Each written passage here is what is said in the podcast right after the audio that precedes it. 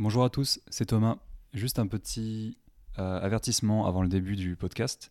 Simplement pour vous prévenir que pendant l'enregistrement, on a eu un problème technique. Le micro de Victor, en fait, n'était pas, euh, allumé pendant les 5 premières minutes de l'enregistrement du podcast. Donc au bout de 5 minutes, le son redevient normal. Donc vous allez entendre Victor pendant les 5 premières minutes de manière un petit peu lointaine. Mais euh, après, tout rentre dans l'ordre. Donc euh, vous inquiétez pas pour ça. Donc euh, je vous prie de nous excuser pour le désagrément et j'espère que vous allez aimer ce cinquième épisode de discussion, le podcast du Ciné Club des Berges. Et moi je vous dis à très vite et profitez bien.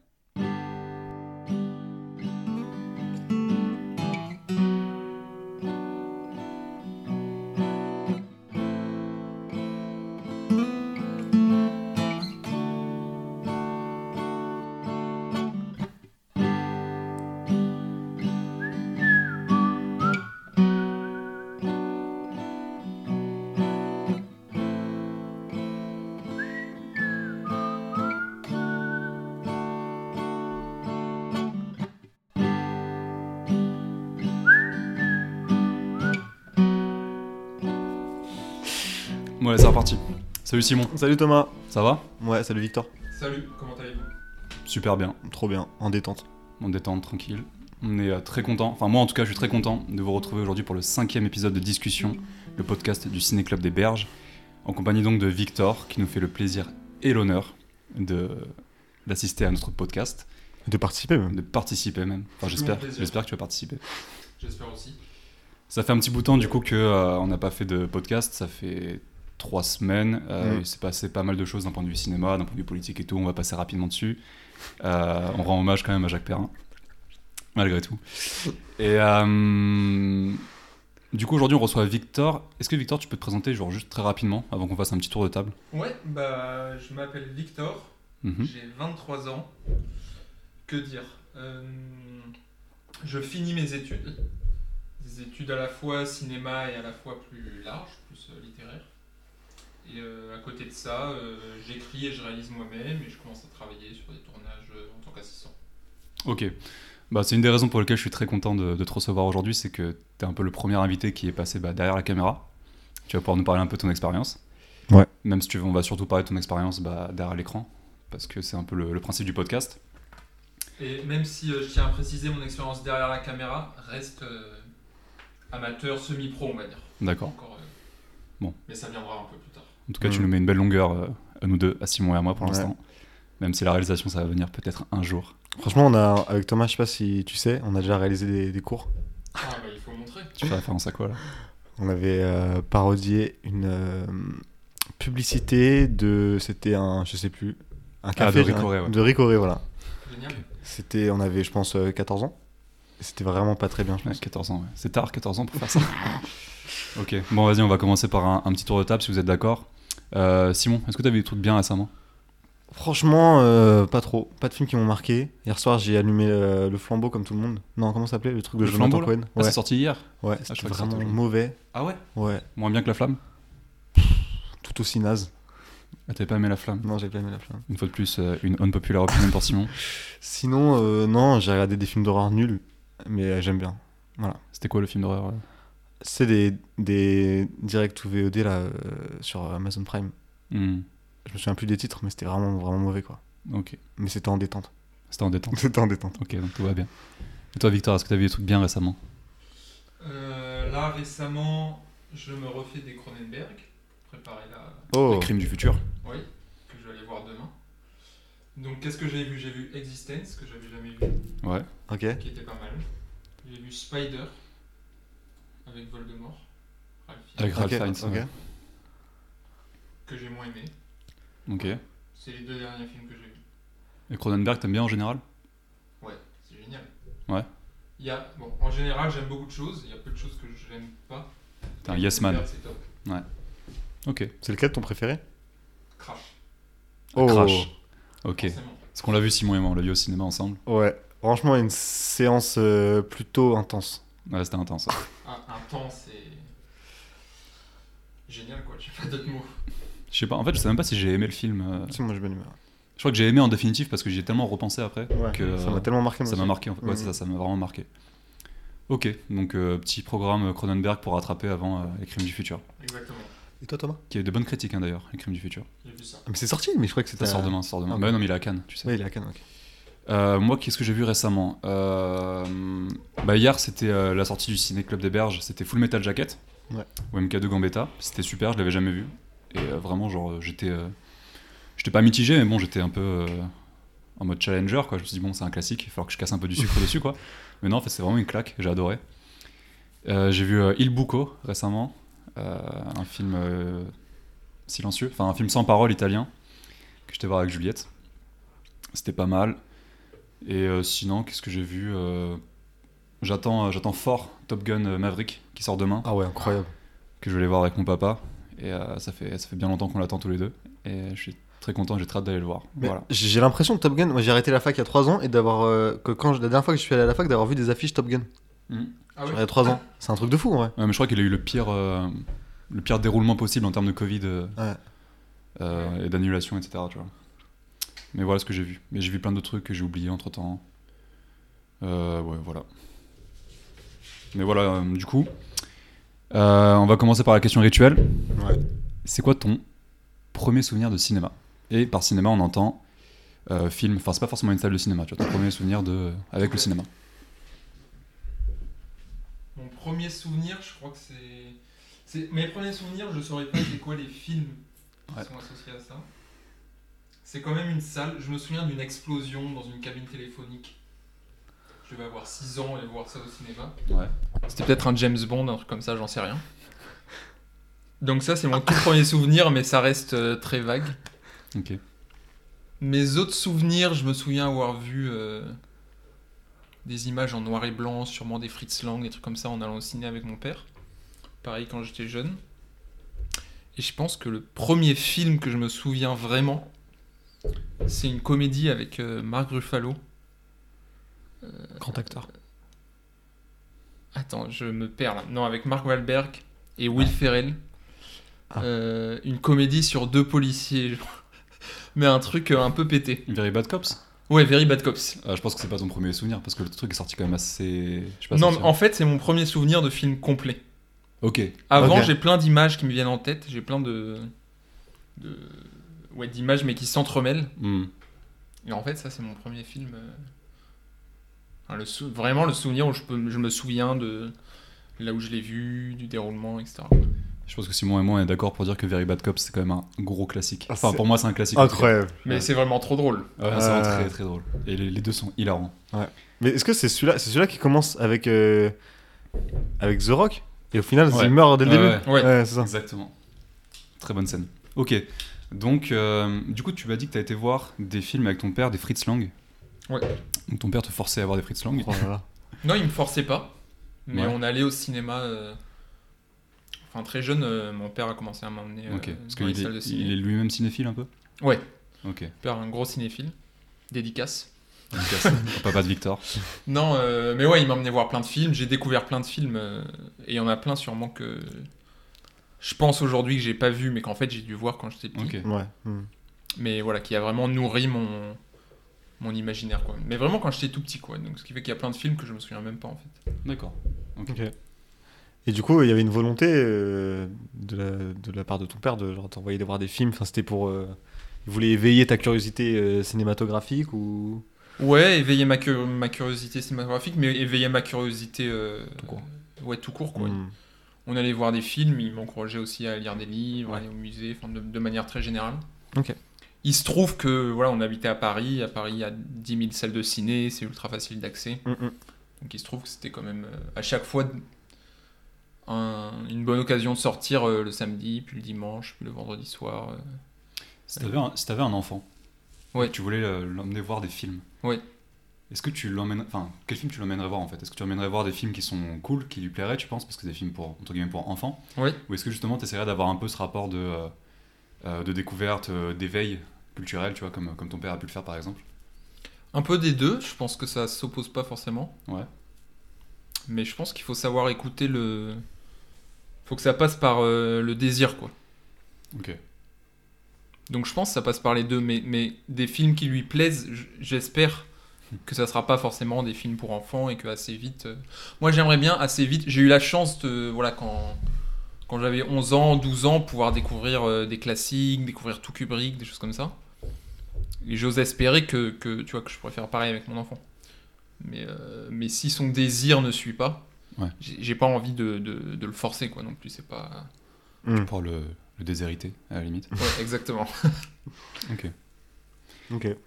Et du coup, si tu me dis que tu as été voir des Fritz Lang assez tôt, et, euh, etc., enfin, à quel moment tu as commencé à être autonome dans tes choix de, films Enfin, c'est quoi le premier film que tu te souviens où tu te dis je vais le regarder, tu vois? En fait, euh, alors le premier film que je me souviens être allé voir, je me souviens quand j'étais en 6ème, 5ème, je commençais à aller vraiment par moi-même euh, à la Filmothèque du quartier latin, un petit cinéma. Là, on avait été voir ensemble euh, Mulholland Drive. Ouais, moi j'étais pas là, pas venu, euh, t'étais pas venu. voilà. Ouais, ça va. Et je me souviens y aller et en fait, euh, sans vraiment me poser la question de ce que j'allais aller voir, juste euh, aller voir les films qui passaient. Je me souviens avoir vu des Rossellini, des trucs bon, qui aujourd'hui que qui m'ennuieraient un petit peu, mais voilà que j'ai découvert plein de trucs. Et après, autonome, en fait, je sais pas si on est vraiment autonome. Aujourd'hui, je suis pas autonome. Je vais voir ce qui sort, je vais voir euh, ce qui marche bien, je vais, je vais essayer de voir un petit peu tout. Mais Ça serait quoi être autonome pour toi dans, dans le choix de tes films? C'est-à-dire, genre, indépendant de. euh, une volonté exogène qui te dit. Ouais, euh, indépendant. En fait, mais je pense qu'on n'est jamais indépendant. On a toujours, euh, on va toujours voir un film parce que il a été conseillé par Mm. quelqu'un qu'on connaît, par un Mm. critique, parce qu'il a bien marché quelque part, etc. En fait, euh, complètement autonome, euh, je pense que ça n'existe pas. Ouais, après aussi, c'est c'est pas intéressant. Enfin, je veux dire, euh, si tu, faut, faut bien que tu trouves un, un aspect sur lequel euh, tu vas te dire je vais regarder ce film, tu vois. Parce que si tu. tu peux, faut forcément que tu te bases sur quelque chose, sur la, la gueule Ouais, de bien sûr. l'affiche. euh, ouais, non, mais après tu tries, tu fais tes choix. C'est vrai. Puis en grandissant, tu te rends compte qu'est-ce qui te plaît un peu plus que Ouais. ou non. Donc euh, voilà, donc après c'est plus du tri. Mais j'aurais du mal à dire que je suis un spectateur autonome. D'accord. Ok. Et c'est quoi Est-ce qu'il y a un, un truc rédhibitoire sur un, un film Tu vas dire putain, celui-là, je vais pas le voir, tu vois. Non, il n'y a pas de truc rédhibitoire. Ok. Ok. Il y a pas. Ne serait-ce que parce que voilà, si demain je vais voir un film avec ma cousine de 5 ans ou avec un pote qui regarde que des comédies euh, euh, ratées, etc., je vais quand même y aller. Ok. Donc il n'y a aucun film où je me dis non, ça, ça je vais pas, je vais pas voir. Ok. Et puis je, du coup, j'ai envie de rebondir sur cette question. Est-ce que. Euh, c'est une question un peu plus générale, mais est-ce que pour toi, il y a des films qui ont plus de valeur que d'autres? De valeur, qu'est-ce que tu entends par valeur? Bah, justement, je peux pas définir. C'est. Ça la question. Ouais. Non, il y a des films qui me font plus vibrer que d'autres. Ouais. Il y a des films que je juge plus importants que d'autres, qui me parlent plus. Mhm. Mais le, le terme valeur me paraît trop, trop dur pour décrire ça. D'accord. Est-ce que tu vois ce que je veux dire par valeur, par exemple Enfin, Je vois, mais en même temps, je peux pas te dire que 2001 a plus de valeur que les tuches. ok. Je vais exactement dire ça. C'est vrai? Ouais. Les deux mêmes films? Les deux mêmes films, ouais. Ça m'étonne pas. Ok, mais euh, c'est marrant parce que je pense que pour le coup, beaucoup de gens, même les gens qui préfèrent les tuches d'ailleurs, et c'est intéressant, je pense seraient enclins à dire que 2001 a plus de valeur que, que les tuches. Mais ça dépend de valeur pourquoi. De valeur pour l'économie française aujourd'hui en 2022, bah les tuches a plus de valeur que 2001. Ok. C'est une réponse intéressante. Ouais. Je pense que, euh, enfin, moi quand je pensais à ça, je pensais plutôt à une valeur euh, culturelle, tu vois, une Ouais, non mais j'ai bien compris. une valeur symbolique. Ok. Non mais après oui, si on parle en termes de valeur symbolique, de qu'est-ce qui, tu vois, qu'est-ce qui me parle le plus, qu'est-ce que je juge, euh, ce qu'on retiendra dans 1000 ans, bah c'est probablement 2001. Et encore, j'en suis pas sûr, tu vois. Moi, je retiendrai plus les touches. Bah, Non, je sais pas, je l'ai- vais je l'ai pas vu. ce podcast. T'aimes euh, t'aimes bien 2001, non? J'adore. Ok. Moi j'ai grandi avec Kubrick. Ok. Enfin, j'ai grandi. Je- Ça a été vraiment le... la première fois que j'ai pris. En fait, je me souviens quand j'avais 11 ans, il y avait une rétrospective Kubrick à la Cinémathèque. Ouais. Et je me souviens avoir demandé pour mon anniversaire un coffret Mhm. qui, était, euh, qui, qui sortait pour l'occasion de cette rétrospective. Et donc mes parents me l'avaient acheté. Et c'était la première fois vraiment que je, je crois que j'ai regardé les, les, les 13 films d'affilée. Et à chaque fois en lisant le livre qui était dans le coffret, etc. À 11 ans. C'est précoce, hein 11 11 ans, peut-être 12 ans, je sais plus, tu Non, vois. Même 12 ans, c'est c'est quand même assez précoce. Avec Thomas, on a dû voir 2001 à 20 ans. Et moi, je me suis endormi. On se fait chier comme des.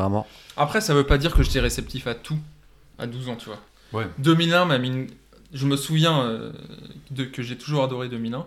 Ouais. Maintenant, je le vois aujourd'hui avec beaucoup plus de force que quand je le découvrais à 12 ans. Bien sûr. Ok. Donc euh, voilà, mais après, ouais, c'est. Enfin. C'était vraiment un des premiers cinéastes vraiment que j'ai que j'ai regardé pour, euh, son, pour sa, la continuité de sa carrière quoi.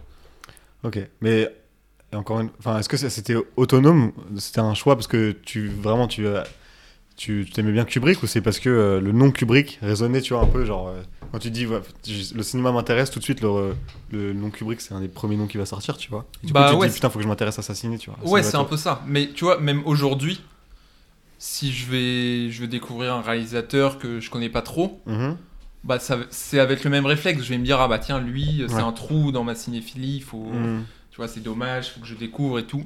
Donc en fait, le rapport, il y a toujours un truc évidemment de désir et de Mhm. curiosité. Et en même temps, il y a une espèce de. Je sais pas si c'est de la pression, mais il y a une espèce de truc où il y a aussi des espèces d'impératifs où tu te dis, ah bah là, il faudrait que je découvre ça. Ça t'arrive de te forcer à regarder des films? Ouais, bien sûr. Souvent? Non, pas souvent, ça dépend. Mais je peux me- parfois me forcer à voir des films que je sais qui vont me plaire. Mhm. Parfois, je peux voir des films qui vont pas me plaire sans que je me force vraiment. C'est, il n'y a pas de règle. Mais peut-être demain, tu vas me proposer d'aller voir euh, un film que j'adore et je vais me forcer parce que j'ai envie de rester chez moi. Mais ça, Ouais. le rapport est pas forcément qualitatif Ouais, euh, par rapport au film et par rapport à ce que j'aime. Je sais pas si c'est clair. Si, c'est clair. Mais c'est marrant parce que du coup, euh, Nicolas, qui était le deuxième épisode du podcast, Mhm. je pense à une, euh, un rapport un peu inverse, tu vois, au cinéma. Parce que pour Ok. lui, le cinéma, enfin, quand même, reste assez ancré dans ce, dans ce côté divertissement. Pour lui, c'est un moyen de passer un, un bon moment, tu vois. Et c'est vrai que tu as quand même vachement un, un rapport différent au cinéma qui serait plus celui de, de l'art pour l'art, quoi. Enfin, de... Après, quand je vais voir un film, je cherche toujours à ce que ça me fait vibrer, quoi. Ok. Pardon, que ça me fasse vibrer. Si je vais voir un film en me forçant et qu'en plus de ça, je, je me suis fait chier, franchement, je regrette un peu. Je comprends. Même si c'est, tu vois, même si je me dis ah j'ai rempli ce trou là, Mm. maintenant je vais pouvoir parler de ce film là.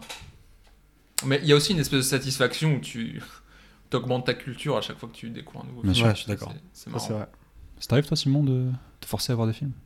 Ouais, moi tout le temps. Franchement, c'est un effort de lancer un film. hein. Ah ouais, mais de, de ce point de vue-là, genre, euh, ça te coûte de passer une heure et demie, deux heures un Non, film même pas. Une fois que c'est lancé, c'est bon, tu vois, mais il faut que je me mette dans le, dans le mindset de ouais, je vais regarder un film, quoi. Tu vois, Ok. faut que- parce que, ouais, j'aime pas regarder un film euh, quand je suis pas à 100% dedans, tu vois. D'accord. Mais c'est pas te forcer pour acquérir un crédit supplémentaire. euh. Si, ça peut m'arriver, par exemple, euh, je sais pas ce que j'ai vu récemment, tu vois, mais euh, il m'arrive de lancer des films, euh, ça me tente pas forcément. C'est pas Mm. un truc que je sais que, par exemple, euh, Anne- euh, Anneke Amour. Ouais. Oui. Moi, je savais que ça allait pas, j'allais pas passer un moment euh, funky, quoi, mais, euh, je, de l'ai l'avoir lancé- vu, quoi. je suis content de l'avoir vu, quoi. Je comprends. Dis-moi, Victor, en ce moment, c'est euh, c'est le festival de Cannes. Tout à fait. On s'en fout ou pas? Non, on s'en fout pas. Pourquoi On on s'en s'en fout pas. foutrait? Je sais pas. Franchement, ici, on fuck les institutions. On parle pour toi, Simon. non, parce que c'est le festival de Cannes, ma- malgré tout, c'est quand même euh, effectivement euh, un- une étape importante dans l'année pour le cinéma, mais qui parle malgré tout à très peu de consommateurs de cinéma. Même si, euh, dans l'absolu, ça a un, un grand impact sur le cinéma, tu vois. Du coup, enfin, moi, ça me, ça m'a toujours un peu pas gêné, mais ça m'a toujours un peu intrigué ce rapport un petit peu pas élitiste, mais euh, vertical au cinéma que le- justement le festival de Cannes impulse à l'industrie. Je comprends ta question, mais est-ce que tu as vraiment l'impression que Cannes ne parle pas à une majorité de spectateurs? Je pense que tout le monde sait que c'est Cannes en ce moment. Ouais. Non. Enfin, oui, peut-être. Si. Peut-être pas, j'en sais rien. Ouais.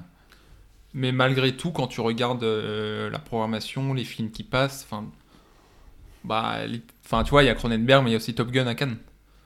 Ouais. Et les années précédentes, t'as des Star Wars qui sont passés par Cannes. Enfin, t'as, t'as aussi des films qui, qui sont l'incarnation du, du divertissement au plus grand public, qui Oh. passent, qui passent par Cannes. Ouais, mais il n'y a, jamais- y a jamais eu un Top Gun qui a gagné une palme d'or, tu vois. Enfin, souvent, ils sont hors compétition et tout, tu vois. Ils Ouais. sont- on les invite pour. euh, Bah, c'est vrai, mais après, c'est. Tu peux pas faire le reproche à un festival d'avoir euh, ses goûts, d'avoir ses critères et d'avoir, euh, tu vois, de trier selon eux. Mhm. C'est pas possible de faire un truc qui serait euh, général et qui, tu vois, qui, même objectif, ça n'existe pas.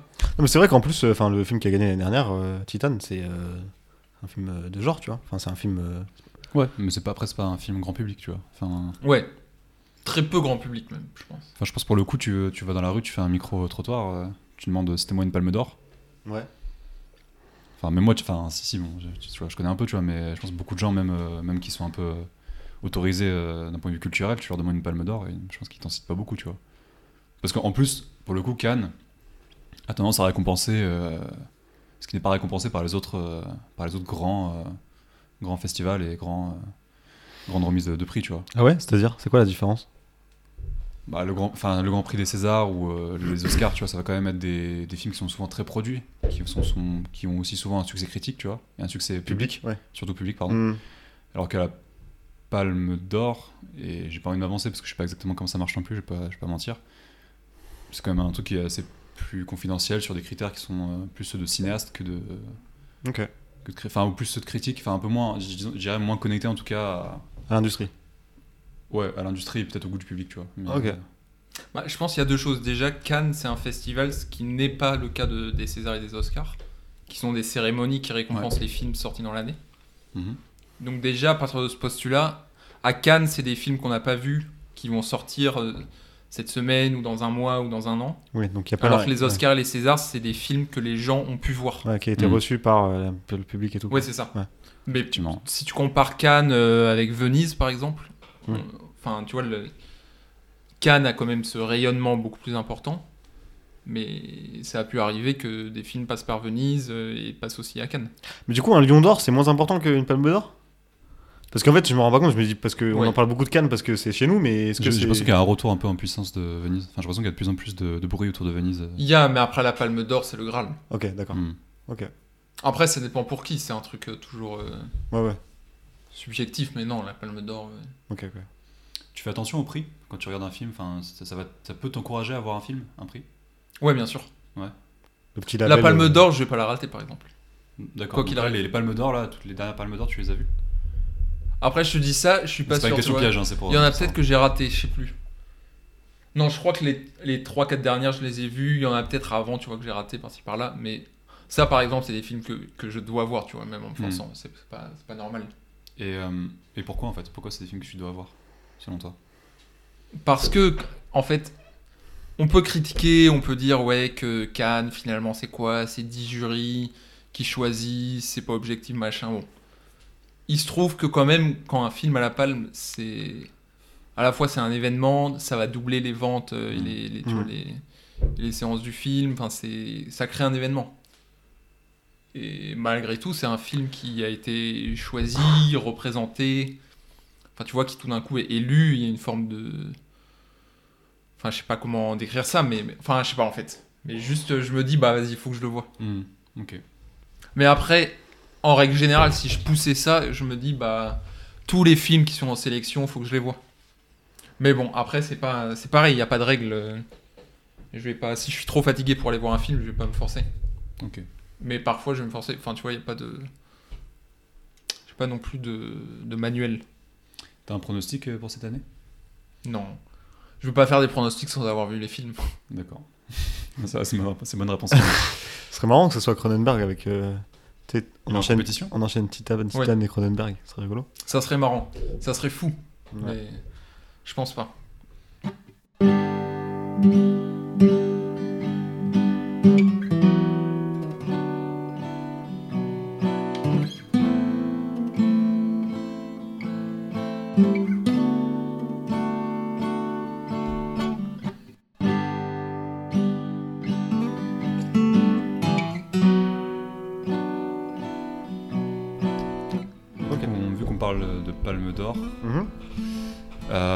Crois que Happy, euh, Happy Chapong Vera, c'est cool. Mhm. Il a eu la Palme d'Or, non?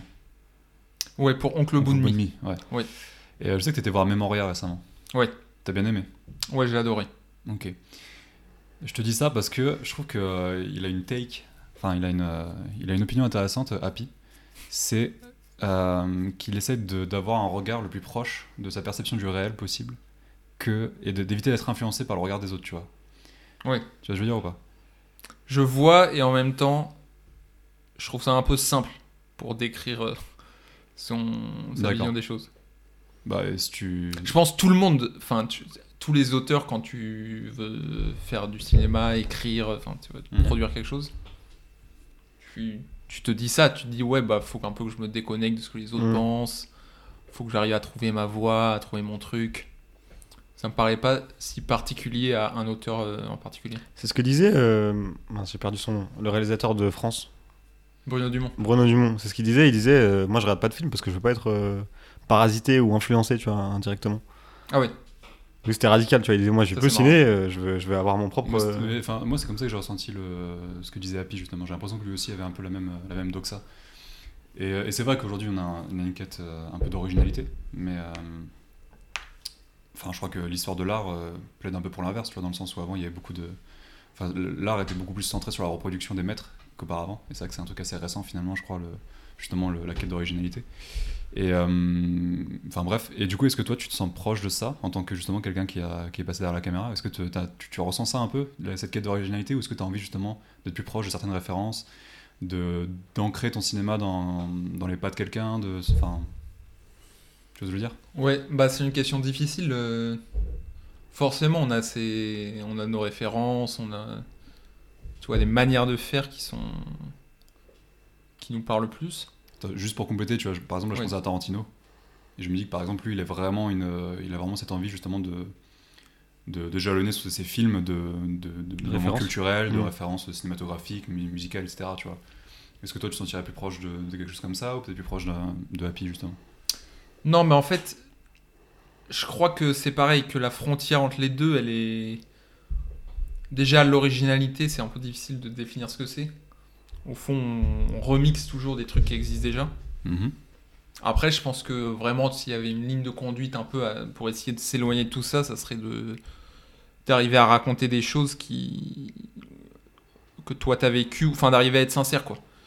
Et là, que ce soit Tarantino qui parle des films euh, de son enfance, qui fait, qui remixe toujours en fait des, tu vois ce que lui il a vu, ce qui a imprimé sa rétine, ou euh, Weird Cool qui qui a ce rapport à la nature euh, et qui, qui, qui- qui se transmet dans ses films. Je pense que les deux ont une espèce de sincérité Mhm. qui les rapproche vraiment et qui rapproche tous les grands artistes euh, mhm. qui, tu vois, qui arrivent à faire des trucs euh, super forts.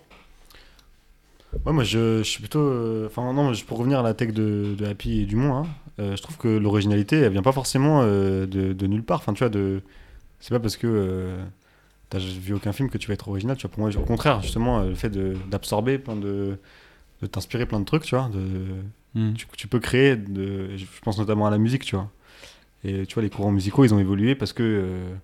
il y a des courants qui sont fusionnés, qui, qui ont créé d'autres choses, et du coup, je pense que l'évolution, elle passe plus par une multitude justement d'influences qui se fusionnent et qui donnent d'autres choses, plutôt que par euh, rien euh, qui. Enfin, tu vois, je, regarde rien, donc je vais être original, quoi. Moi, je vois plus ça comme ça. Oui, enfin, c'est vrai qu'il y a toujours une. euh, Tu situes toujours une œuvre d'art dans une, dans une lignée. Et après, à l'inverse aussi, ce qui, les œuvres d'art qui font date en général, c'est celles qui justement essaient d'être en rupture avec, euh, avec ce qui les a précédées. Mais moi, la manière dont je disais ça, c'était vraiment particulièrement dans le processus de création, tu vois. C'est vrai que si tu.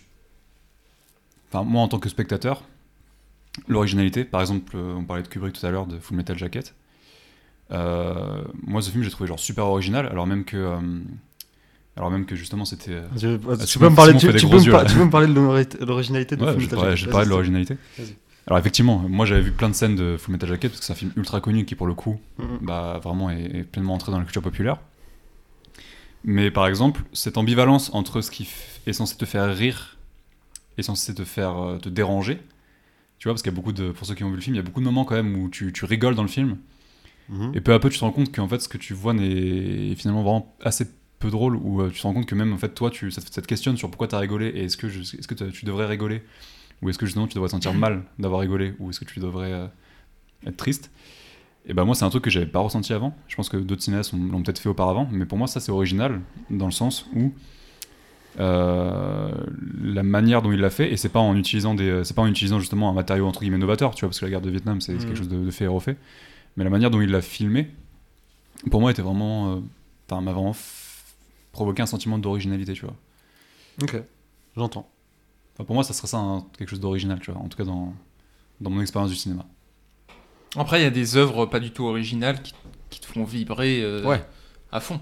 bien sûr ouais, ouais. Moi, c'est pas vraiment un critère euh, de qualité en vrai, Ouais. l'originalité. Non, carrément pas. Et même il y avait énormément bah, le film de genre, etc. Enfin, finalement, la, la valeur ajoutée, c'est finalement assez peu l'originalité, tu vois. Enfin, on- enfin, aussi, tu vois, par exemple, on parlait de A24, etc. et un peu le renouveau du cinéma d'horreur. C'est vrai que ça, ça fait, ça fait une grosse valeur ajoutée pour, euh, pour le cinéma, mais finalement aussi le cinéma, enfin, le cinéma d'horreur, c'était un cinéma qui reproduisait codes et qui a capitalisé euh, autour de ça, quoi. Mhm. Et c'est pas une mauvaise chose pour moi. Voilà, j'ai beaucoup parlé euh, alors que c'était une question. Non, non, était- mais dis-moi si tu souhaites que je réagisse. Bah, si tu as si envie de réagir, n'hésite pas. Non, non, j'ai rien à ajouter. euh. Non, mais je crois que enfin, la question de l'originalité m'intéresse pas trop parce que je pense vraiment si ça sent quand quelqu'un est sincère et tu vois, il développe son truc. Et c'est quoi la sincérité du coup genre, La sincérité, c'est être à l'écoute de, tu vois, de soi-même, à l'écoute de ses émotions, de son âme, de, de ce qui t'arrive et d'arriver à, à être sincère avec ça, quoi. Du coup, tu trouves le cinéma de Kubrick euh, sincère? Oui. Non, mais en fait, je pense que tous les grands artistes, qu'on Ouais, l'aime ou pas, sont des très sincères. Ok, j'entends. Et de toute façon, euh, bah, si on parle de Kubrick, enfin tous ses films ont eu des pastiches, etc. Après, Mm, mm. quand, quand on fait des pastiches des films, généralement, c'est que t'as- ça a plutôt bien marché, c'est c'est pas Ouais. mal. Et qu'est-ce que je voulais dire? Je sais plus. Non, mais être sincère, en fait, il y a qu'une seule version de toi-même dans le monde, dans l'histoire, etc. Et je pense que si tu veux être original, c'est la- le chemin le plus court, quoi. Ok. Et j'ai une question un peu, euh, un peu, euh, un peu néophyte, mais euh, toi, quand tu quand as fait ton court métrage ou dans la manière dont tu euh, abordes justement le fait de faire du cinéma, comment tu arrives à être sincère dans un, dans justement dans un médium où il y a autant de, de médiation, enfin où il y a autant de, de gens différents, de techniques différentes entre toi et le résultat C'est super dur déjà parce que quand tu quand tu commences, que tu es encore jeune, que mais même euh, ça je pense c'est vrai quand, quand tu fais ton premier long, quand même ton deuxième long, déjà ça prend du temps d'arriver à se à se détacher de ses influences et de ses références. Donc ça c'est la première chose. Et après la deuxième chose vraiment sur la manière de travailler, bah, je pense la place du réalisateur c'est vraiment le le chef d'orchestre quoi. Ou tu vois ou la personne qui tient le gouvernail sur un bateau. Mm. T'as as des gens autour de toi qui ont un savoir-faire que tu n'as pas. Et la, la seule chose qui est importante, c'est d'arriver à communiquer et à, à- à rendre clair ce que, ce que toi tu as en tête, Mm. ta vision du truc. Et au fond, euh, qu'il y ait, tu vois, qu'il y ait 5 personnes autour de toi ou 100 personnes, c'est le même challenge, c'est le même défi. Et au- je pense que ça se résume à une question de, de com, quoi. De savoir communiquer avec ton équipe Ouais. Ok. Ok. Vraiment d'arriver. Parce que toi, tu as ton film en tête, tu as des images un peu floues, tu as une ambiance, etc. Mais ce qui est, ce qui est dur, enfin, et qui fait, le, qui fait tout l'intérêt du, du métier, c'est d'arriver à, à sortir ça et d'arriver à faire en sorte que bah, voilà, les 15 personnes qui travaillent avec ça, avec toi, vont dans la même direction. Hmm. Mhm. Ils vont pas forcément avoir le film en tête, mais toi, tu vas, tu vas aiguiser, ils vont te proposer des trucs, tu vas dire, ah bah ça, ça c'est plus le film que, que ça, c'est Mhm. pas exactement la même chose. Donc voilà, c'est tu travailles comme ça. Et du coup, c'est- a super dur. du coup, tu, c'est quand même pour toi, c'est quand même une œuvre euh, collective parce que tu parlais de euh, d'une personne qui s'est dit, ouais, ouais, moi, je préfère, je vois ça plus comme ça. Enfin, je, je veux dire, ça peut être, euh, il peut y avoir de l'argumentation pour euh, une discussion pour orienter le film de telle ou telle manière ou vraiment tu penses que le, le réalisateur doit vraiment avoir, même s'il a le dernier mot, tu vois, il, il doit avoir sa vision et pas se laisser euh, parasiter par, euh, par non, oui, bah c'est un peu entre les deux. C'est-à-dire, je pense déjà quand tu fais un film ou que tu écris une nouvelle ou enfin tu vois, une- quand tu quand es dans un processus créatif, il y a toujours une, une- une espèce d'idée à la base. Mhm. Bon après, je sais pas, moi c'est comme ça que je le ressens, mais mais tu vois, j'ai pas j'ai pas un 20 années de création derrière moi, mais il y a une espèce d'idée qui doit toujours te guider. Mhm. Et c'est un truc euh, intuitif. euh, je pense que ça se sent quand, voilà, quand, quand tu vas faire une image, quand tu vas composer la musique, quand tu vas trouver un décor. Soit ça va. C'est comme s'il y avait une idée qui validait le truc ou pas dans ta ouais, tête. Ouais. Et soit ça rentre, soit ça Ça rentre rentre pas. pas. Ouais. Donc après, enfin, tu vois, le. Moi, je pense que c'est vraiment un chef d'orchestre. C'est-à-dire qu'au fond, oui, le, le réal est l'auteur, mais ça n'empêche pas que peut-être. euh, euh, voilà, peut-être si là j'écris un projet et que je vais voir un film et là je vais voir un truc qui me parle ou que toi tu vas me dire un truc machin, ça m'empêche pas de d'être attentif à tout ça et, et de les laisser nourrir euh, Mm. mon projet. C'est dingue parce que finalement, enfin, je, je prends un peu la mesure, je me sens bête parce que je l'avais pas fait avant, mais je prends un peu la mesure du coup de, de ce que c'est d'être réalisateur. Mais du coup, tu as une, tu as une idée, que tu n'as pas les, t'as même pas les contours nets de cette idée. Ouais. Tu dois parler à des gens qui ne sont, qui n'ont aucune idée de cette idée. Et quand ils te disent qu'ils- s'ils ont d'autres idées, tu dois réussir à identifier cette idée à ton idée qui n'est pas forcément nette et à savoir si ça correspond euh, suffisamment à ce que, à ce que Ouais. tu Ouais, après, idée, entre tu temps, entre temps, t'as écrit. Entre le moment où t'avais ton idée un peu floue, Hmm. t'as passé 4 mois à maturer le truc, à ruminer, à commencer à voir le film dans ta tête, t'as écrit un scénario, t'as as établi un peu tes références visuelles, sonores. Bon, petit à petit, le truc se, se referme, quoi. Ça D'accord. commence à ressembler à quelque chose. Et euh, du coup, tu as une vision euh, euh, de l'auteur assez. comment, dire- comment expliquer ça? Comment dire ça? Bref, pour toi, l'auteur, c'est le, le- le boss, quoi. Et du coup, comment. Est-ce que tu. Pour toi, un, un film réalisé par. tu vois, on, on parle souvent des producteurs, du rôle des producteurs Mhm. dans le cinéma américain, par exemple, tu as les grosses productions, etc. Est-ce qu'ils ont autant cette, aura d'horreur, d'auteur, pardon, tu vois Est-ce qu'ils ont, est-ce que c'est autant des, au- des auteurs à tes yeux? Que euh, un mec qui fait un film indé où il aura vraiment euh, la main sur tout et tu vois, il, il aura toutes les décisions, ce sera lui tout- qui Ouais. fera toutes les décisions, Bah, c'est des modes de production tellement différents que c'est difficile de se prononcer. Quand t'as. Je sais pas, quand tu fais un, un- un blockbuster Marvel, par exemple, si on prend les pires Ouais, qui ont été faits, parce qu'il y en a qui sont vraiment bien, bah, c'est sûr que le réalisateur, c'est un technicien au même titre que le chef-op. Ok. Mais, enfin, sans dénigrer le travail du chef-op, tu vois, Mm. mais c'est. Normalement, je pense qu'il faut quand même qu'il y ait une espèce de hiérarchie. Qui, va, qui est pas forcément une hiérarchie de pouvoir ou tu vois négative. Mm.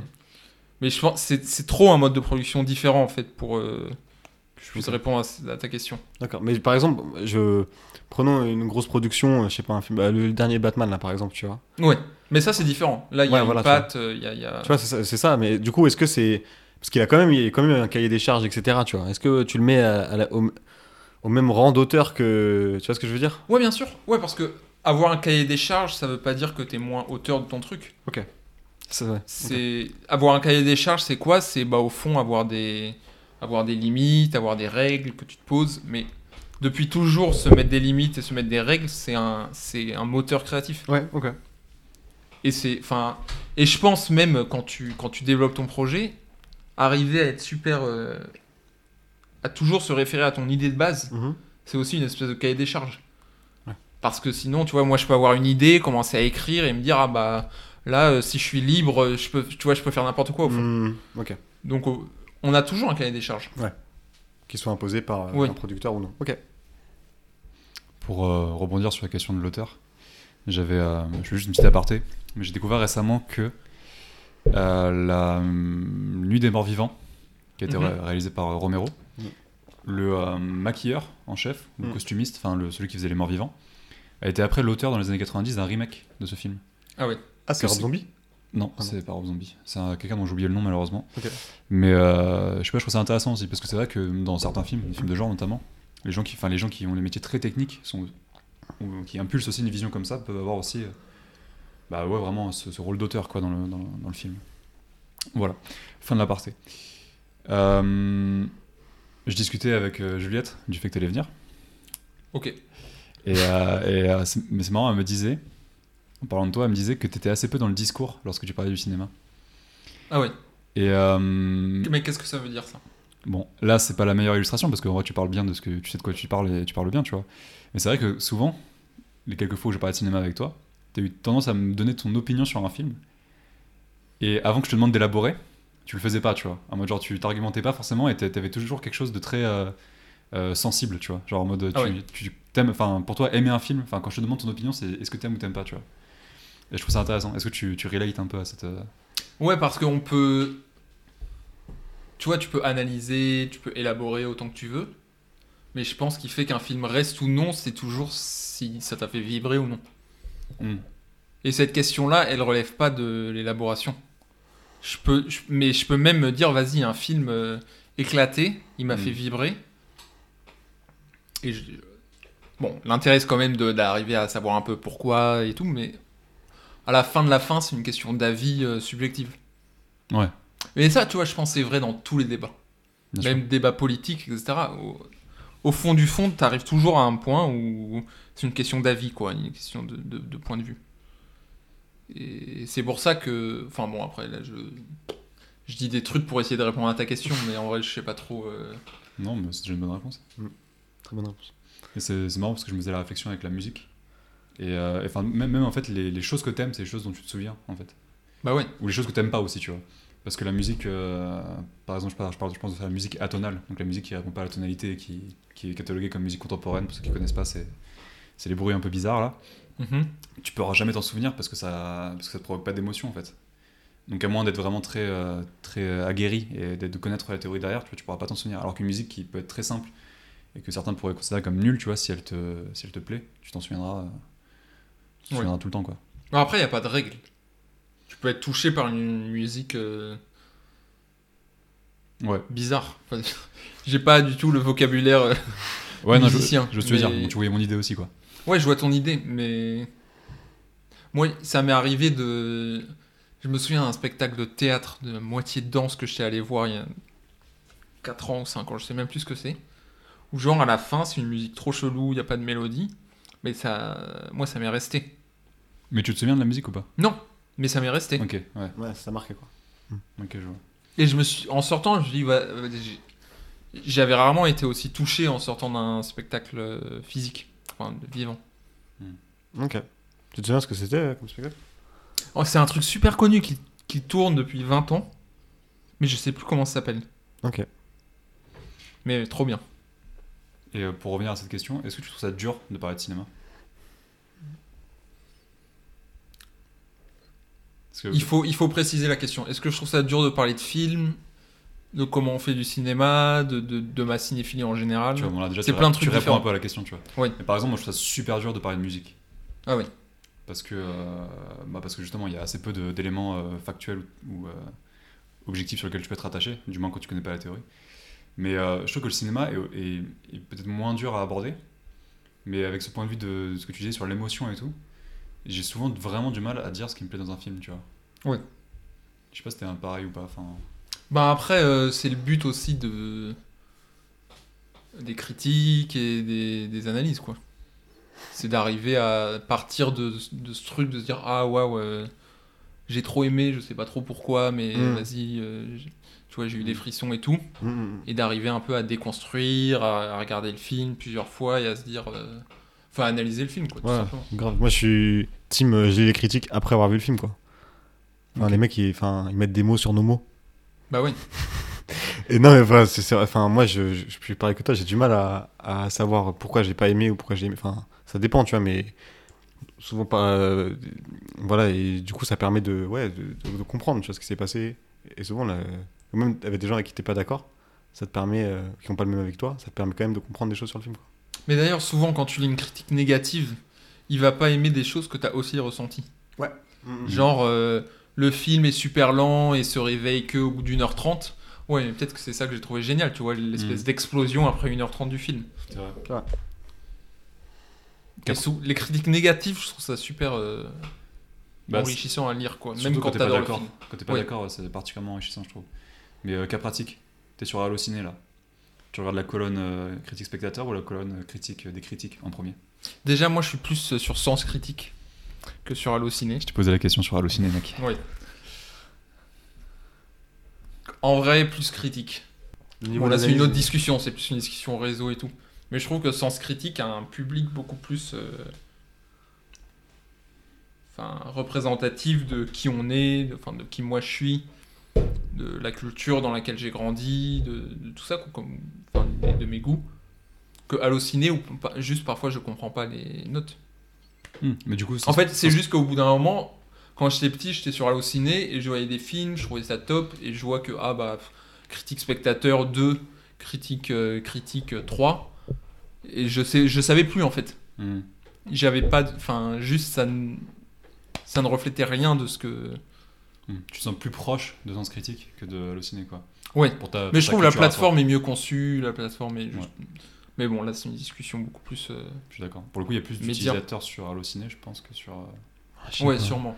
Mais il y a moins la- de place à l'argumentation sur Allociné, je trouve. C'est plus que Ouais. la, no- la note est vraiment mise en avant, quoi. Le... sur le- sur- Allociné, avant j'allais beaucoup sur Allociné pour voir les, les, les news Ouais. genre euh, ce qui se passait. Mais quand, bon, quand je dis avant, c'était il y a genre 10 ans. C'était à l'époque où il faisait une émission qui s'appelait. euh, Il parlait de Nanar, je me souviens un peu comment ça s'appelait, c'était super. Nanarland, ouais. Ça, c'était Ah ouais. c'était génial. Ça. C'est trop Moi, je regardais plus. Fort Ouais, Raccord, Fort. Raccord Ça avec euh, Michel et Michel, c'était super. toujours, je crois. C'était avec Michel et Michel, Fort Raccord Michel Ouais. Michel, je crois. ouais. Et Michel et Michel, ils avaient aussi un autre, une autre émission là. Une émission très courte où ils parlaient d'un film, euh, ils te faisaient découvrir des films comme ça. Ah Ouais, ouais. possible, ouais. Là, ça me dit quelque chose. Là, c'est un peu des, c'était un peu les mecs qui étaient là avant YouTube quoi. Comme euh, jeuxvideo.com avec, Ouais, c'est ça, ouais, avec ouais. Franck. Je sais pas si tu. Ouais, tu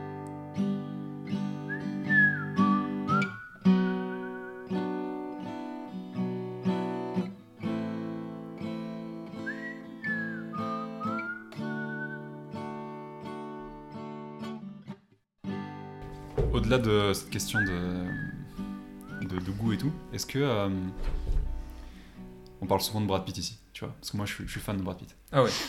Il est trop fort. Simon parle souvent de Keshish. Putain, j'ai pas eu mon moment Keshish. T'as pas eu ton moment Keshish ouais. C'est triste. Ok, Bah, les, les deux sont très forts. les deux sont très forts. Mais Keshish est plus. Eh non, Brad Pitt est plus beau. Mais, ouais, mais Keshish euh, réalise mieux, je pense. Ouais. Bref, est-ce que euh, est-ce que t'es fan de quelqu'un? Fan de quelqu'un, Ouais. de la personne, plus que ses films. Moi, je suis fan de Kubrick, Ok. pour plein de raisons. Mhm. Mais la raison numéro une, c'est que chaque film, c'est un nouvel univers, c'est un... Chaque film, c'est nouveau, quoi. Et bah, par exemple, je pense... Enfin, lui, il se pose pas du tout les questions de, bah, tiens, faut que je sois original, faut que je sois cohérent, faut que j'ai ma patte, machin. Il Mhm. s'en fout. Il, il fait son... Il développe son récit, et tout ce qu'il fait quand il fait un film, c'est vraiment justement partir de l'idée, et tout, tout, tout, tout, tout, à partir de l'idée. Et pas tu vois pas du tout penser euh, ces films les uns après les autres euh, à essayer de trouver sa patte. Bon là je dis ça comme ça en vrai personne fait ça comme ça. Mais quand tu me poses cette question là c'est ça que ça m'évoque. Et je suis beaucoup moins fan de gens où justement la la patte est beaucoup plus affirmée et où je quand je vais voir découvrir un film je sais ce que je vais voir Wes Anderson par exemple je, je je trouve ça trop ennuyeux en fait comme carrière Parce que pour toi, ça reproduit les mêmes gimmicks, il est toujours dans la même vision, quoi. Il est dans la même vision, ce qui veut dire qu'il raconte euh, souvent les mêmes choses. Moi, tu vois, je suis au début, moi mon rêve ça serait de, tu vois, de réaliser mes films et tout, faire des longs, tout ça. J'ai trop envie de, que chacun de mes films soit très différent. Mhm. Donc ça, c'est, voilà, c'est de ça dont je suis fan. D'accord. Mais peut-être, dis-moi si, si tu voyais la question autrement. Bah, je voyais la question autrement, mais la réponse est tout à fait adéquate. Mais alors dis-moi comment tu voyais la question et je répondrai. Bah, pour moi, le, le terme fan, tu vois, si j'avais voulu te poser cette, cette- si j'avais voulu avoir ce type de réponse, je t'aurais demandé, euh, est-ce que tu as un modèle, tu vois? Pour moi, fan, il y a quelque chose de euh, un peu déraisonnable, tu vois, parce que moi, je sais que Ah ouais. si je suis fan de Brad Pitt, en vrai, il n'y a, il y a pas de raison objective, tu vois, on va dire. Oui. À moi- Enfin, même si je trouve que est c'est un gosse. Ouais, c'est un beau gosse, tu vois. Même si je trouve que c'est un, un très bon acteur. Est-ce qu'il y a. Du coup, c'est vrai que le fan, on est plus souvent fan d'un acteur, parce que pour ce qu'il représente. Ouais. Est-ce que tu as un rapport comme ça un peu avec un acteur? Ou une actrice, d'ailleurs? Ouais, bien sûr. Euh, moi, je suis fan de Emma Stone. Ok. Voilà, J'adore l'actrice. Qui d'autre? Je suis fan de Joaquin Phoenix. Est-ce que c'est des raisons objectives ou est-ce que c'est du coup pour euh, quelque chose de plus. euh, Bah, c'est un peu les deux. Après, quand. Tu vois. Moi, j'ai- envie de réaliser, j'ai envie de faire des films. Mhm. Et il y a aussi ce truc de. C'est des visages que j'ai envie de filmer, tu vois. C'est des- Mhm. c'est des. C'est des trucs où il se passe un truc quand tu les vois. Mhm. Et donc, quand tu fais des films, mais ça c'est vrai tout le temps, hein, même quand tu fais un casting euh, normal sans forcément parler de stars, le rapport entre euh, le réal et, et- et les acteurs, il est toujours à la fois ben, très professionnel, entre guillemets, où tu vois, il va y avoir Mhm. des raisons et tout. Et à la fois, quelque part, faut qu'il y ait une espèce de désir, pas forcément charnel, tu vois, pas forcément euh, sensuel, mais une espèce de désir peut-être platonique, qui peut être aussi un désir euh, charnel si tu veux, mais mais il y a aussi un truc un peu plus, euh, Mm. tu vois, sensuel, mais dans le terme large, Ouais, sans qui être doit exister. Là, je crois que l'acteur, il doit se sentir euh, désiré pour exister devant la caméra. Pour toi, c'est quelque chose d'important dans le cinéma, le désir? Enfin, le... c'est un... Ouais. c'est un moteur un peu pour toi? C'est c'est c'est l'essence du cinéma. C'est quoi le cinéma C'est c'est un œil qui regarde. Une caméra, tu filmes des choses. Mhm. Et le, le regard, il a toujours à voir avec le désir. D'accord. Et euh, excuse-moi, du coup, je reprends, euh, je reprends sur ce que tu dis, mais le désir, par exemple, quelle est la place du désir? Et euh, je, vais dire un truc que je pense pas forcément, tu vois, mais quelle est la place du désir dans. euh,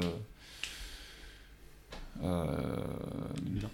non, pas 2001, dans, justement dans un film un peu. euh, je sais pas, j'ai pas d'exemple. Un film, euh, disons un film très euh, typé social, euh, sur euh, un peu, euh, je sais pas, genre sur un film de, de Ken Loach ou sur un film des frères Dardenne, tu vois. Ouais. Genre, parce que le, le- pour le coup, tu, je, je comprends que désir va au-delà du côté sensuel, du côté charnel et du côté euh, positif, on va dire. Mais justement, comment se manifeste le désir lorsque justement tu filmes quelque chose que les gens ne désirent pas, en, règle générale? Bah après, c'est pareil, il n'y a pas de règle. euh, Enfin, chaque cinéaste Évidemment, euh, développe sa propre euh, Ouais. manière de faire. Donc c'est sûr que là, déjà, on est dans un cinéma qui, moi, me touche beaucoup moins. D'accord, C'est typiquement le genre de film où je me force un peu à aller voir. ok. Mais euh, bah, c'est difficile là de se prononcer pour eux, de me demander quel désir ils ont eux quand ils font leurs histoires. Mais je crois que. Mais toi, en tant que spectateur Bon, en tant que spectateur, j'ai pas de désir pour ces films-là. non, mais là, là, on fait des généralités, il va y avoir des haters. Non, mais évidemment, c'est des films super importants, tu vois, Bien sûr. qui éclairent euh, des pans de la société, des problématiques qui sont essentielles. Hmm. Et- Mm. Mais de toute façon, je crois que les... un, un, un film, entre guillemets, social, même si j'aime pas du tout ce... Même Cette manière, je, je cette ça catégorie. d'avoir autre chose. Mais... Un bon film social, il est toujours plus qu'un film social. Il est toujours... euh, Enfin, il dépasse, mais bon, ça c'est vrai de tous les genres. Mais Ouais. même c'est triste de se dire qu'un film social c'est un genre. Mais, euh, mais ouais, ça dépasse toujours. Il y a tout. En fait, ne serait-ce que quand tu réalises que tu fais ton film pendant 4 ans, il y a forcément du désir. Hmm. Le désir de faire bouger les choses, de changer le monde, de montrer aux gens quelque chose qu'ils connaissent pas, c'est du désir. Ouais, de mettre la lumière sur un milieu Ouais. social particulier, ouais. Conditions. Et euh, toujours sur ce point de vue du désir, moi je suis pas, je suis pas réalisateur, tu vois, ça m'est arrivé de créer des trucs et tout, tu vois. Et, euh, Mais tous les, toutes les créations sont. Ouais, et c'est pour ça justement j'en viens à ça. Je me dis, enfin parfois ça m'arrive aussi, tu vois, quand je fais quelque chose, ça peut être de la musique par exemple, je me pose la question de qu'est-ce qui va plaire? Est-ce- Ah oui. Est-ce que toi tu te poses cette question? Est-ce que tu poses, est-ce que quand tu fais un plan par exemple, ou quand tu feras des plans plus tard, est-ce que tu te poseras cette question? Ouais, mais le. Est-ce que ça va plaire à moi? D'accord, ok. Mais pas, pas, pas au spectateur par exemple. Ben, il faut. Je crois il faut avoir la confiance que il y a plein de spectateurs qui seront comme toi, qui ont les mêmes goûts que toi, et même si c'est pas le cas, que ça va venir, qui vont développer. Enfin, je crois que le premier spectateur, ça doit être toi-même, de se dire euh, quand tu finis ton film, quand tu as fait ton plan, est-ce que ça me parle? Ça c'est important. Mais ça vient après. Toujours, je pense le se référer à l'idée de base. Se demander, tu, tu- je, faut jamais faire un plan. euh, je vais jamais me dire ah ça c'est joli pour être joli et vas-y je vais faire ça. Le coucher de soleil est joli, c'est pas pour ça que je vais le filmer. Mhm. Ce qui va être euh, beau plus que d'être joli, c'est ce qui va avoir un sens par rapport à l'idée que je vais essayer de, de travailler. Et tu peux Là, j'ai pas d'exemple comme ça, mais je pense que un. C'est, enfin, ça, c'est beaucoup plus beau quand, quand tu as conçu ton truc sans qu'il y ait des éléments très jolis. Si tout s'organise bien autour de, de, de ton idée de base, de ce que vraiment tu essaies de raconter, ça, ça, c'est harmonieux. Quoi. Et c'est de là que la beauté peut surgir.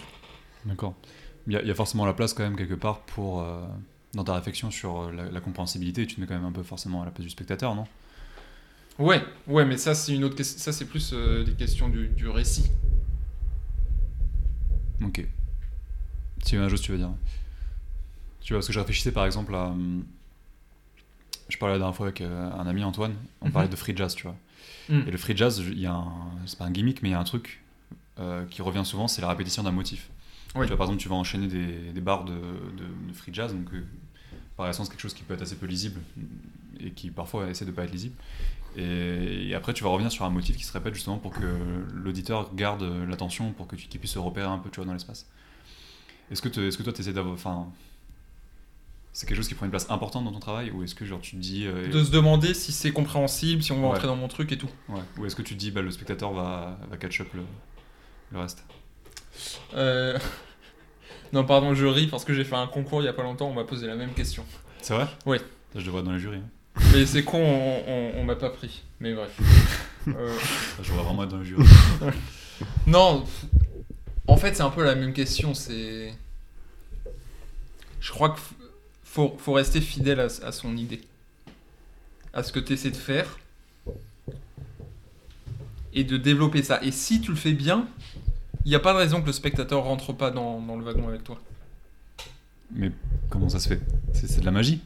Non, c'est pas de la magie. Quand tu prends un film de Cronenberg, par exemple, Ouais. tu te dis, vas-y, le gars, il va faire des films sur des organes qui vont. Enfin, je dis n'importe quoi. Enfin, tu vois des trucs qui peuvent paraître euh, dégueulasses et tu te dis, Mm. mais enfin, le spectateur va jamais regarder ton truc euh, pour du plaisir. Mm. Mm.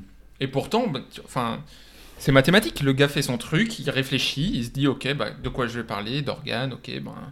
Mon image, elle va être, euh, elle va être crue, elle va être à la, à la fois crue et sensuelle. Je vais tout faire mon film autour de ça.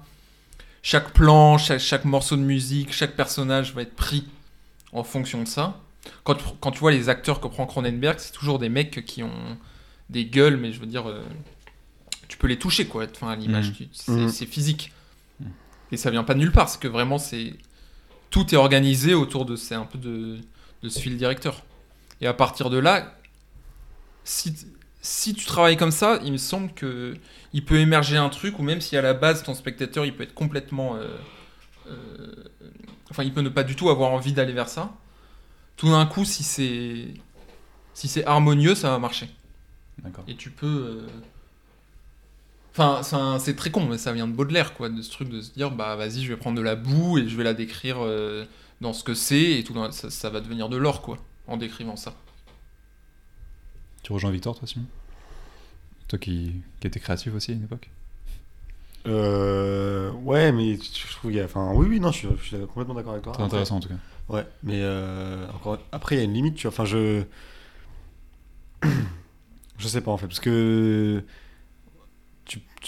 Toute production, elle peut, elle peut plaire à un certain nombre de. Elle peut toucher un certain nombre. peut plaire, je sais pas, Mm. mais toucher un certain nombre de personnes. Après, euh, euh, si. Euh, Cronenberg ça plaît autant, je sais pas, tu vois ce qui se passe, tu vois, mais. Peut-être c'est peut-être la, la sincérité aussi, mais je pense qu'un mec très sincère, euh, il me fera écouter euh, sa bouillie, tu vois, je sais pas, il fait de la musique, il fait de la bouillie, bah, tu vois, alors personne va capter, tu vois. Donc, euh, enfin, je, comprends ce que tu dis, mais Oui. Non, mais après, là, c'est un peu flou et, Ouais. et Ouais. c'est difficile de parler sans, sans parler d'œuvres euh, ouais. qui existent euh, sur des trucs comme ça. Hmm. Pour, le, le coup- pour le coup, le coût d'entrée dans la musique est quand même beaucoup plus faible que dans le cinéma où il y a un processus de production malgré tout Ouais, qui, c'est ça. Ouais. qui filtre quand même un peu les choses qui sont pas Ouais. lisibles. Puis même la musique, le cinéma, c'est- ça reste toujours euh, des images. Il y a souvent un récit, sauf si tu vas voir des trucs complètement expérimentaux, mais Mm. Enfin, même le cinéma le plus expérimental raconte toujours quelque chose. Mhm. Alors que la musique, il y a quand même ce truc où, où c'est un autre domaine. Ah, c'est pas, oui, figura- pas figuratif en soi. Enfin, moi, ça, ça fait- Ouais. c'est c'est ce que j'entends, ce que tu me dis en tout cas. Ouais, ouais. Quand j'ai parlé avec Juliette, on a aussi parlé de ton top 5. Mon top 5 Ton C'est quoi ton top ouais. 5 je, je suis pas au courant. Est-ce que tu veux nous dire ton top 5 Moi, je le connais. de films. De Mais films. tu le connais, mais peut-être de films. Ah, de films, ouais. Ouais. Pourquoi Tu le connais, mais peut-être ça a changé, tu vois. Je sais pas ce que Juliette sait de moi. Euh, Non, mais tu me l'avais dit. Mais euh, après, je m'en souviens peut-être mal. Ça va peut-être changer, mec. Non, mon top 5, oui, il y a Phantom Fred et Eyes Wide Shut, Ça, Ok. ok. qui sont deux films jumeaux. Euh, 2001. Ok. Ok, déjà deux Kubrick. Non, mais... 2001 et Eyes Wide Shut, pareil, c'est deux films euh, jumeaux. Ah bon? Oui, dans le Attends, tu m'en parleras après, parce que là, ça m'intéresse. C'est vraiment. Et après, en fait, après tous les autres films, après ce top 3, là, il pourrait y avoir 10 films. Moi, j'avais Annette en tête. Ah non, pas dans le top 5. Mais Annette est vraiment top. Ce que tu m'avais dit pourtant. En fait, après ce top 3 là, Ouais. ça peut un peu bouger en fonction des périodes. Non, après, il y a plein de films, il y a plein de films. Donne-nous deux, vas-y, comme ça, là. Dans les 10 là. Non, Ouais. mais en dire deux, ça serait revenir à faire un top 5. Allez, Victor. débile. Non, non, non, je m'arrête au top 3. Vraiment, c'est trois films que je mets au-dessus des autres. Et après, les autres, euh, il y en a plein, quoi. Alors, est-ce que tu veux me parler de, de... du parallèle. Ouais. De 2001 et Eyes Wide Shut. Ouais, s'il te plaît. Parce que franchement, j'ai donné mon avis. Enfin, j'ai donné juste. euh, Moi, je suis très très fan d'Eyes Wide Shut. J'adore ce film. C'est un de mes films préférés. Et je déteste 2001. Mais alors, c'est très attends, simple. Vas-y. Juste euh, dimanche 29 MK2 Gambetta, il y a Eyes chrono. Wide Shut Mm. et le Ciné Club des Berges Siran pour, euh, pour aller le voir. Génial, bah allez-y. Je t'en prie, Victor. Non, pourquoi ces deux films jumeaux? Mhm. C'est que ces deux films, en fait, c'est, je vais le dire très simplement, 2001, c'est une exploration vers, vers l'infiniment grand, Ouais. vers l'infini, vers, vers l'espace que tu ne peux pas, même pas imaginer. Oui. Eyes Wide Shut, c'est le voyage vers l'infiniment petit, vers ce qu'il y a en nous de plus caché, de plus, de, de plus subconscient, de plus inconscient. Ok. Et je pense que tu vois ces deux films-là, c'est une exploration du, du- du panorama humain, quoi. Qui, qui se complète. Et c'est marrant parce que j'ai l'impression du coup que Ad Astra de James Gray essaie Ouais. d'avoir ce, ce mouvement euh, opposé dans le même film. Mais Ad Astra, génial, Et génial, ouais. Mais tu vois ce que je veux dire quand j'ai l'impression que c'est la même chose? Ouais. bien sûr. Mais en réalité, il y a déjà dans 2001 un peu ça, c'est-à-dire que à la, tu fais ce voyage infini et à la fin, c'est un bébé. C'est Mm. c'est Mm. la mort et c'est le bébé, c'est la naissance. Tu reviens toujours sur euh, des bases humaines. Ok. Mais oui, il y a ça dans Ad Astra. Et euh, un film, il doit avoir quoi pour entrer dans ton top 3 Il doit, C'est genre, c'est indéboulonnable, ça y est, là, c'est ce top 3. ce top En 3 que fait, j'aimerais bien que ce soit pas indéboulonnable. Mais. Et t'as peur que ce soit indéboulonnable? Non, non, en fait, je pense qu'il y a quand même. euh, Il y a des films que tu vois quand tu es en train de te construire, en train de grandir, qui te marquent. Hmm. Et après, c'est pas pareil. Ouais. Mais ça peut toujours bouger, tu vois, j'en sais rien. Ok. Toi, t'as un top 3 ou 5 euh, indéboulonnable ou... ou parce que tu t'as déjà fait un top 5 ou... Ouais, non, mais je sais pas, je cite toujours des films, mais après, c'est pour faire intéressant, tu vois. Je cite toujours Transformers. Mais vrai, est-ce que c'est vraiment mon film préféré? Je sais pas, tu Le vois. provocateur. Mais ouais, c'est ça, j'aime trop, ça- j'aime trop ça en fait, tu vois. Ouais, je comprends.